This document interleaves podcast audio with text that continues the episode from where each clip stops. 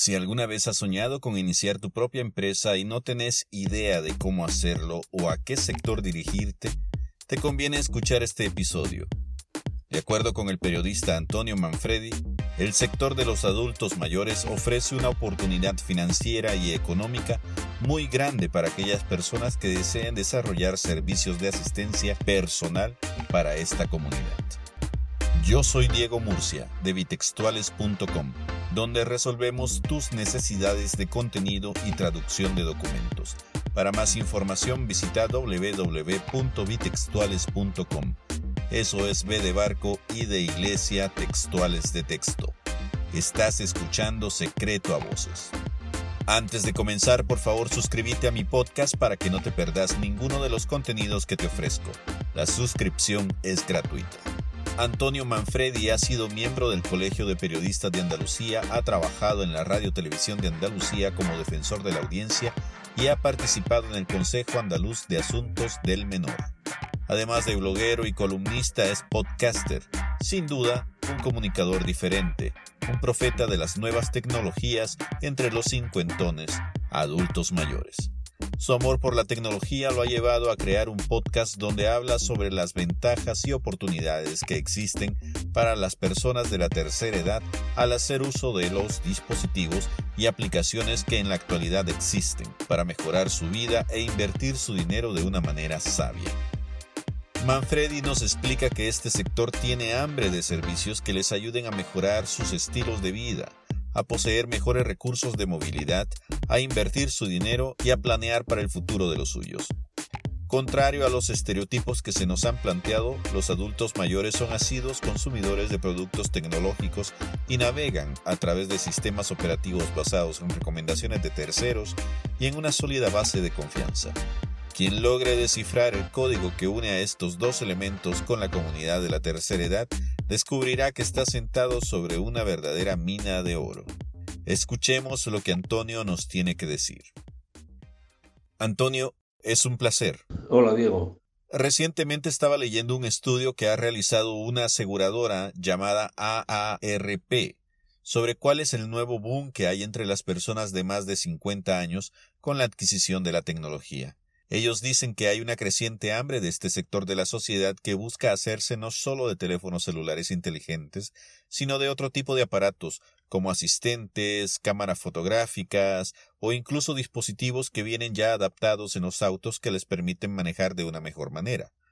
Ya ves que hay algunos automotores que tienen sistemas de detección de objetos que están a los lados, o de frenado automático si algo de repente cruza frente a ellos.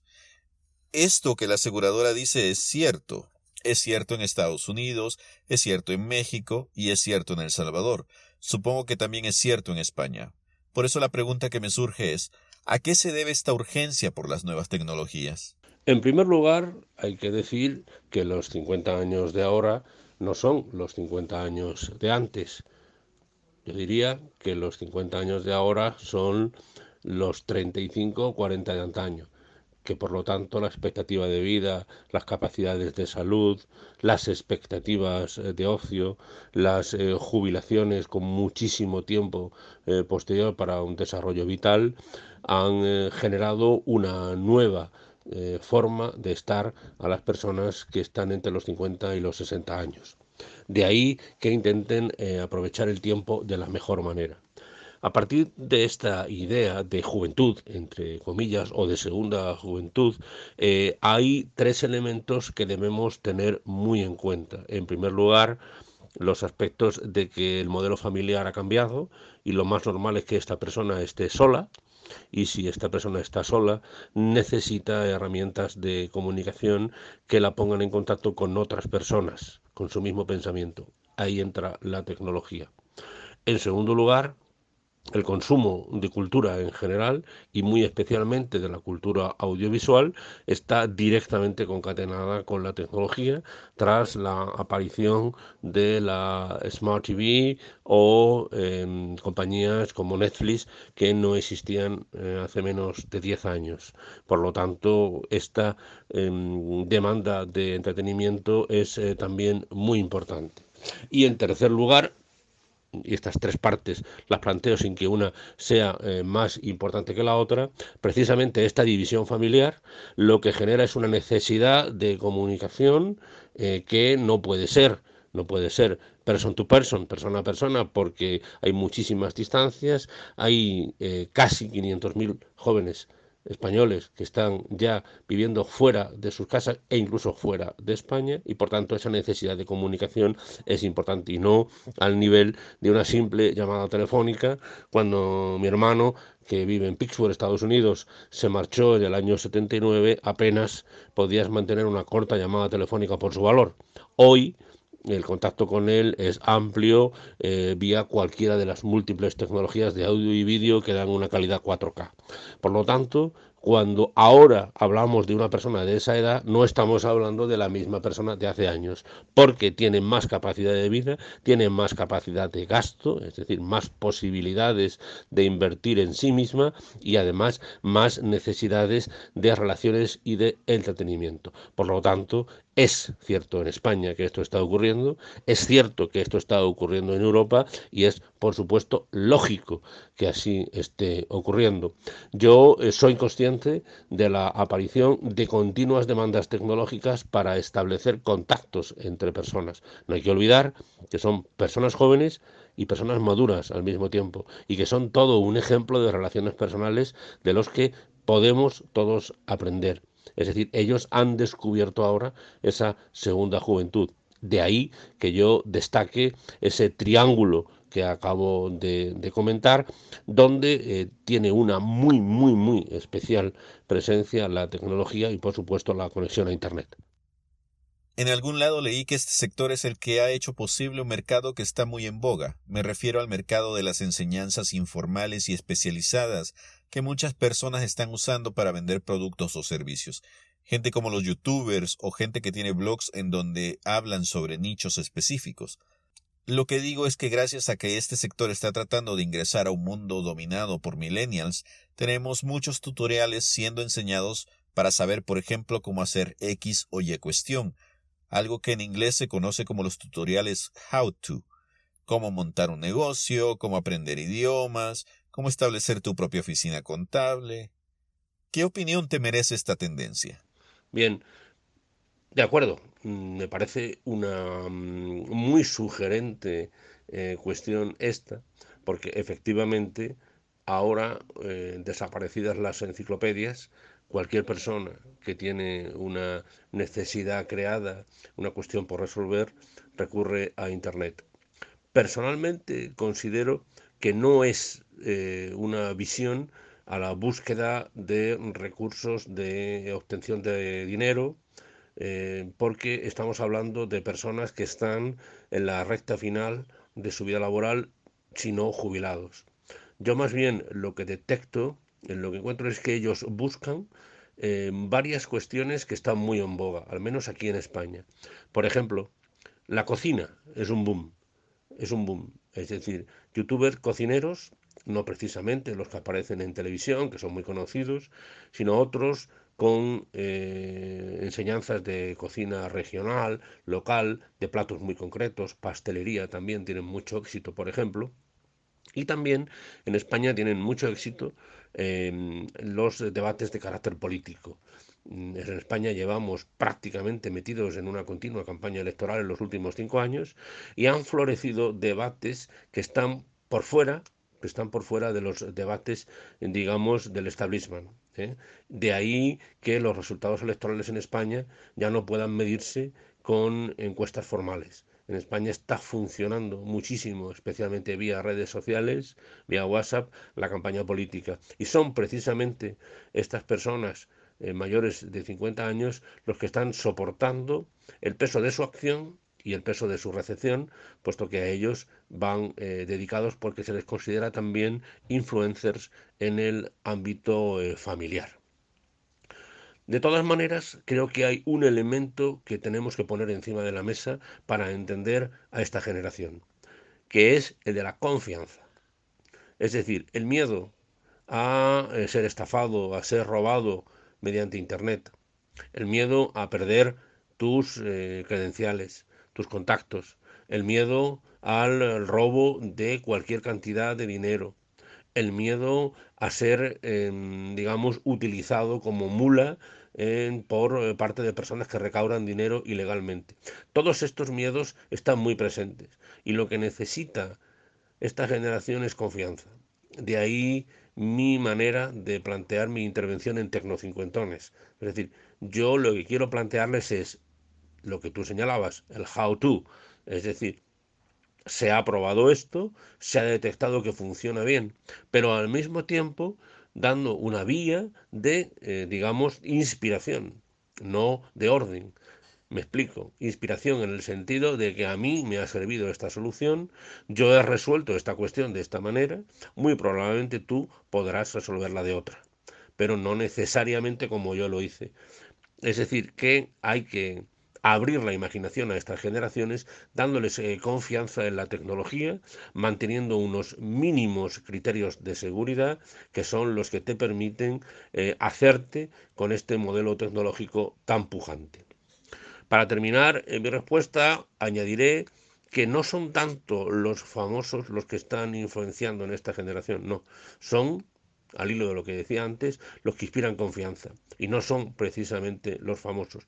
En España hay además una mm, fruto de esta disrupción política, fruto también de los cambios económicos realizados, fruto también de la influencia muy importante eh, del sector económico con eh, los problemas habidos en la banca, etcétera, hay una especie de desconfianza latente en el establishment, desconfianza que entiendo además que está en muchos sitios, lo que llevó, por ejemplo, probablemente a la victoria del presidente Trump en los Estados Unidos, esa desconfianza en el establishment que se está manifestando a través de la tecnología.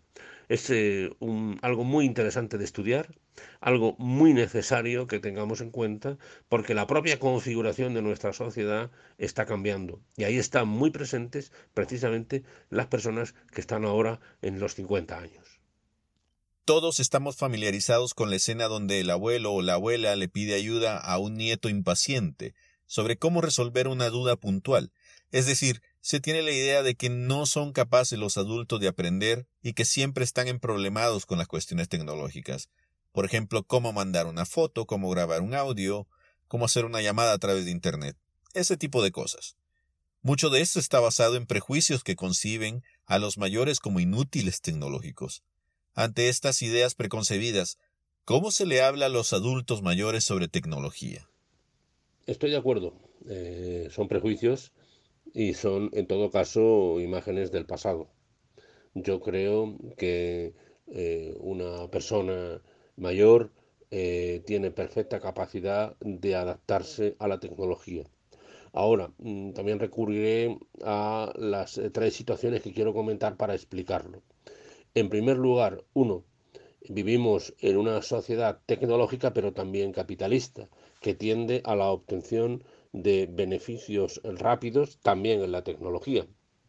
Y eso es algo que en algún momento es contradictorio con la enseñanza a los abuelos, y ahora me explicaré. En segundo lugar, no hay que olvidar que las necesidades de estas personas no son las de las personas más jóvenes, las de los millennials, ni de las personas que están en plenas capacidades laborales desarrollando y manejando aplicaciones probablemente más complicadas, sino que son un eh, que son un nicho más. Y en tercer lugar, relacionado con esto, lo que ocurre es que ahora sí empieza a ser un número de personas y unas demandas importantes que llaman la atención de los desarrolladores. Ante esta perspectiva se produce un cambio que está en estos momentos produciéndose. Un cambio importante que es el que en este momento tenemos que estar pendientes porque en función de cada sociedad y de cada punto llegará en un momento u otro.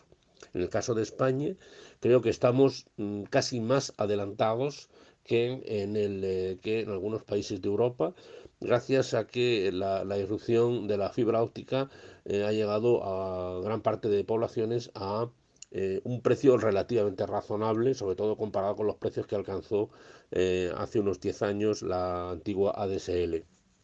Entonces, lo que hay que decir es que ahora los desarrolladores están em, produciendo aplicaciones de eh, enseñanza directa, es decir, que no necesita em, una, digamos, una curva de, de, aprendizaje importante, sino prácticamente directa.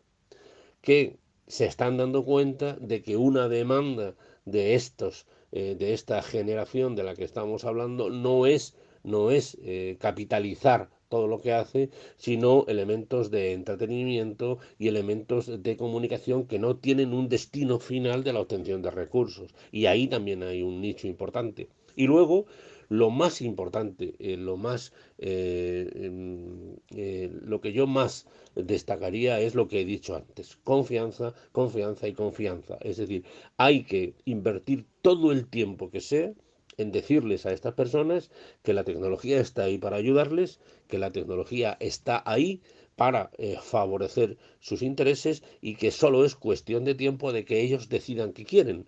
Exactamente igual que deciden dónde viajan, solos o acompañados, con quién se relacionan, con qué tipo de personas, qué comen, cómo se visten, todas esas libertades que antes no tenían, porque tenían profundas dependencias familiares y, después también dependencias de salud, no hay que olvidarlo, ahora se, se, están rompiendo. Y por lo tanto la tecnología es el, la gran herramienta que les permite el uso de estas libertades comprar Amazon es, un, es, una gran fuente de inspiración, no solo de compra para estas personas. Em, YouTube es una gran fuente de enseñanza y aprendizaje para estas personas, pero insisto, insisto, esa mm, capitalización plena de eh, los recursos en Internet que tienen todavía algunas empresas está en contradicción con estas, eh, con esta generación. Y yo lo destacaría. Personalmente, siempre intento, siempre intento aplicar tecnologías gratuitas y realizadas con software libre. No siempre es posible, es verdad, pero el software libre me parece fundamental e importante. Pero claro, ¿por qué, por ejemplo, no hay un desarrollo de Linux en todos los ordenadores mucho más seguro y barato? Pues es una cuestión de capitalización y de economía.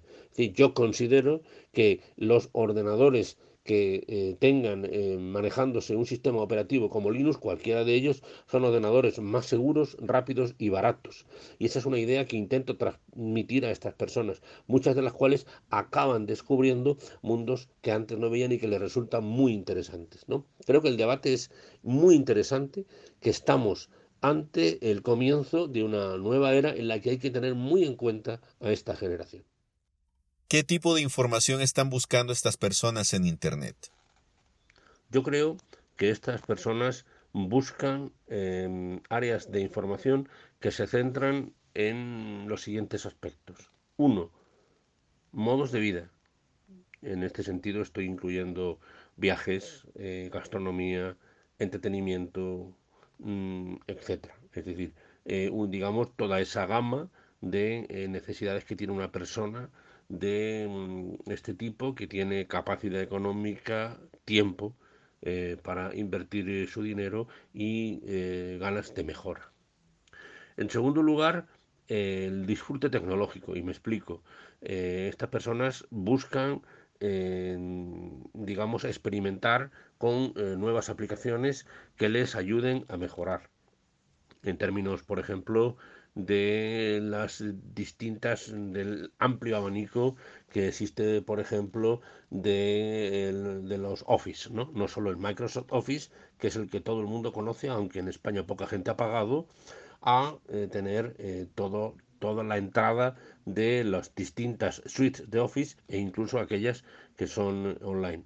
A mí me piden mucha información a este respecto y de explicaciones. En general, insisto, hay una demanda de, eh, digamos, de mm, aplicaciones que les mejoren la vida, pero eh, que me llamó la atención al principio, me preocupó sobre todo por cuestiones de seguridad, que les gusta instalarlas y después retirarlas. En este sentido son son como muy millennials, ¿no? Hay que decir, es decir, que son siempre les gusta aprobar, retirar, etcétera. Y luego hay una amplia gama de, hay una amplia gama de personas que buscan eh, aspectos directamente relacionados con la salud, hay que ver que son personas ya de, edad, pero que eh, no lo hacen en términos de hospital, sino o en términos de calidad de vida, sino que lo hacen en términos de mm, mejora de su salud, de implementar una mejor capacidad de entender cómo eh, tienen que mejorar su salud. A mí, además, me llama la atención siempre eh, otra demanda que tiene este tipo de personas y que me producen una, una especie de... Mm, ¿cómo diría? Eh, una especie de preocupación porque está roza claramente con la seguridad, que es la compra online. Aquí siempre, siempre, siempre hay muchísimas demandas, especialmente en temas de mejora. Yo les explico siempre muchas de las herramientas muy tradicionales, pero vuelvo al criterio de confianza. También aquí demandan mucha información al respecto. Y luego hay otra fase, otro elemento que a mí también me, preocupa, eh, porque es como les diría, la aparición de multitud de foros, especialmente en redes sociales, que tienden a las fake news y a la desinformación. Aquí hay también mucho trabajo que hacer porque son precisamente estas personas las más afectadas y lo que es peor, y lo que es peor, las que más difunden estas fake news porque consideran que deben comunicarlo a las personas de su entorno. Así que eh, este es un poco el abanico en que nos encontramos. Evidentemente cada persona es distinta, cada persona tiene su, su visión de las cosas y hay que ver eh, cada caso. Pero este es en general lo que yo encuentro sin olvidar, sin olvidar de que eh, la demanda de información aquí no está, lo he dicho antes, directamente relacionada con la capitalización y con la obtención de recursos. Insisto en ello, son generaciones que demandan otras visiones de la realidad que no tienen por qué generar recursos a medio y largo plazo, pero no al corto plazo. Basado en tu experiencia en el feedback que has recibido a lo largo de tu carrera, si un emprendedor está buscando crear ideas de comercio, ¿Qué tipo de servicios o productos crees que se podrían suplir dirigidos hacia este sector de la sociedad? Yo, en primer lugar, eh, hablaría de un concepto que es personalización. Es decir, eh, servicios que sean capaces de eh, dar un input específico, positivo y distinto a determinado servicio. Estoy pensando en principalmente en viajes, y no necesariamente de viajes de larga duración o de viajes eh, a lugares lejanos, sino hablo de fines de semana a menos de dos horas de auto. Es decir, que, digamos, se den servicios de calidad de vida a estas personas. Dentro de estos servicios de calidad de vida, donde está la hostelería, donde está la restauración, donde está eh, eh, pequeños hoteles con encanto, que es como gustan aquí de, llamarse, dentro de todo eso están las propias relaciones, están las propias relaciones.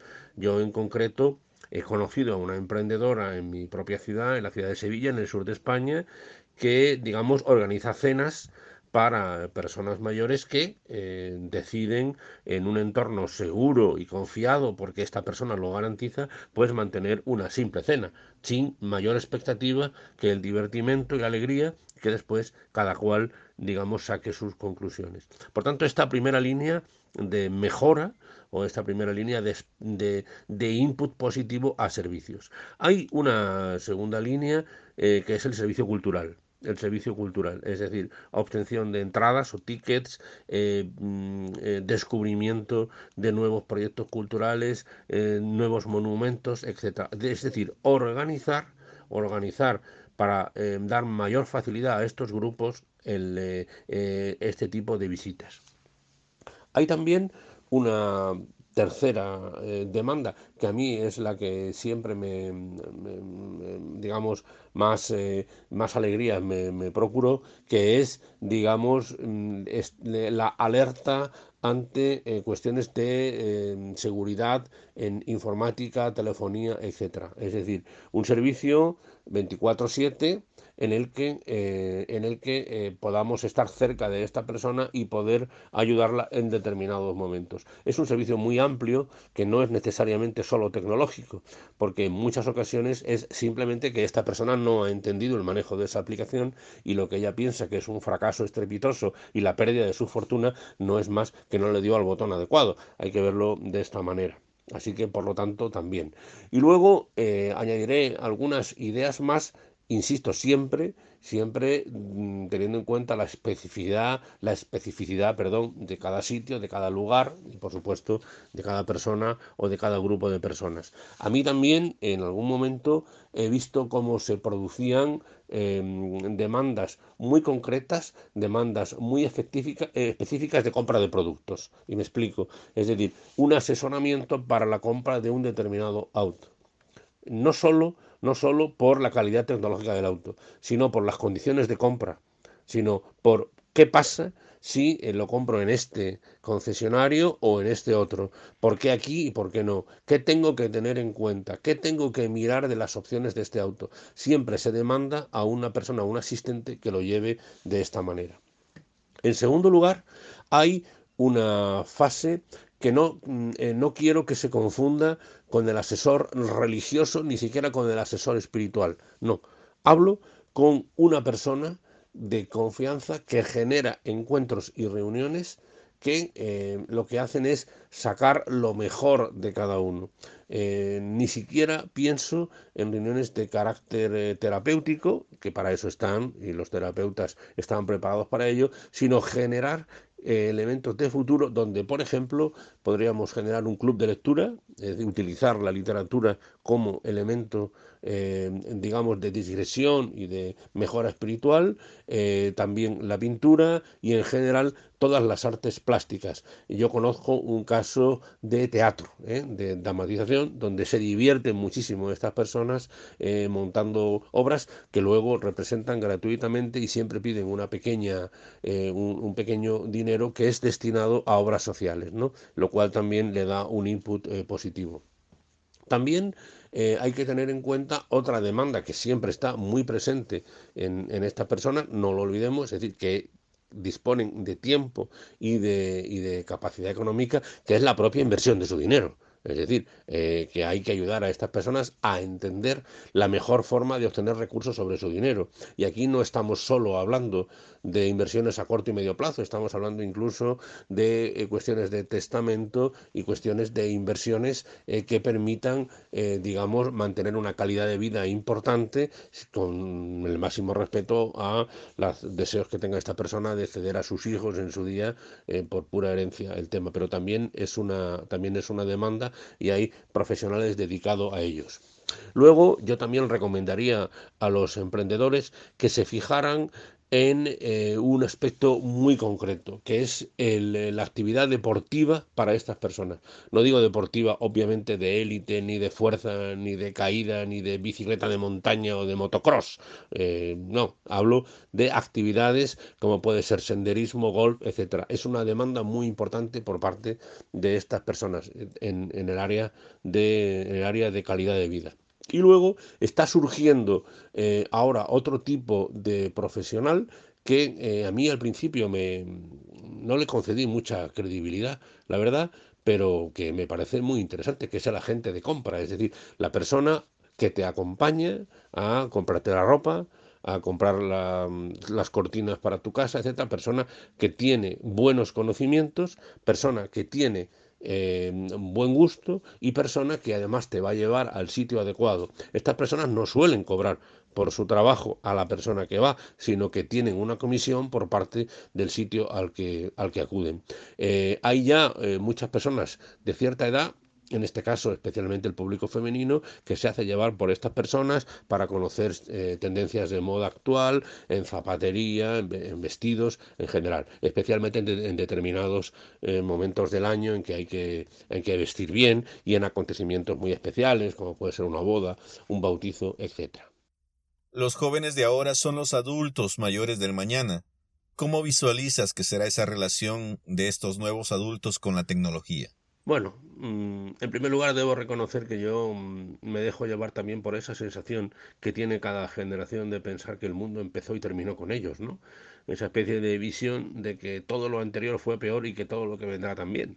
Y uno se deja llevar por eso y en este sentido pues uno piensa que pobrecitos los adultos del mañana. Obviamente es injusto decirlo de esta manera, porque evidentemente tendrán sus propios retos, sus propias necesidades y que yo creo que se diferenciarán mm, ampliamente de los de hoy.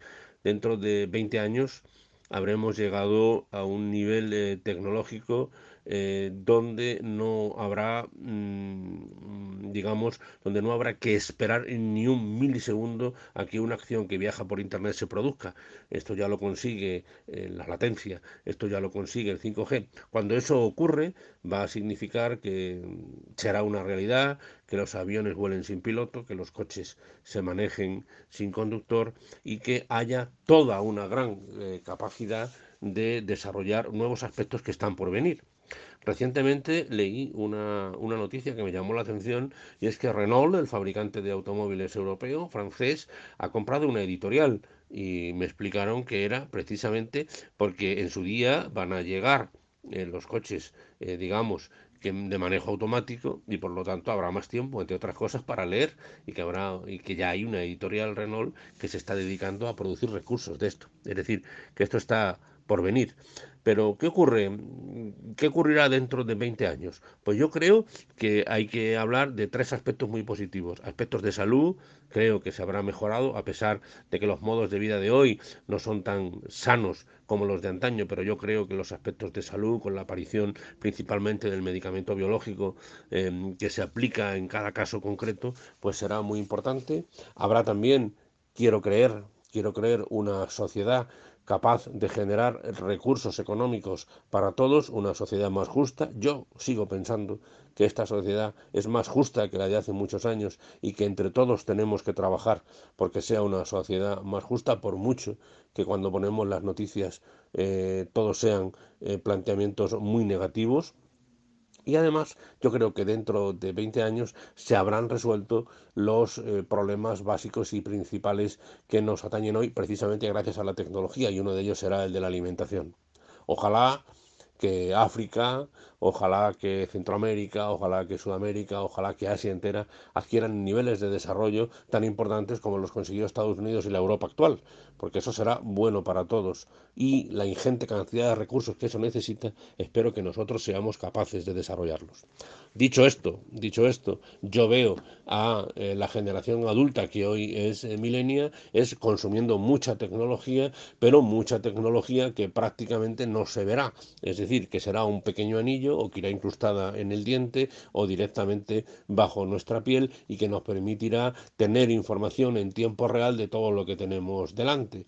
Por lo tanto, no habrá que estudiar idiomas, eh, no habrá que eh, buscar eh, información en, ningún dispositivo, sino que esta, esta información nos llegará sobre la marcha y sobre todo a mí lo que me, me parece importante, lo que me produce una, una sensación eh, positiva es que el millennial de hoy sí tiene confianza en la tecnología y la confianza tecnológica por encima de los intereses capitalistas generará desarrollos tecnológicos de mayor confianza. Yo espero que el software libre se le, al software libre se le reconozca esta capacidad de recreación que, insisto, en estos momentos está empezando a despuntar.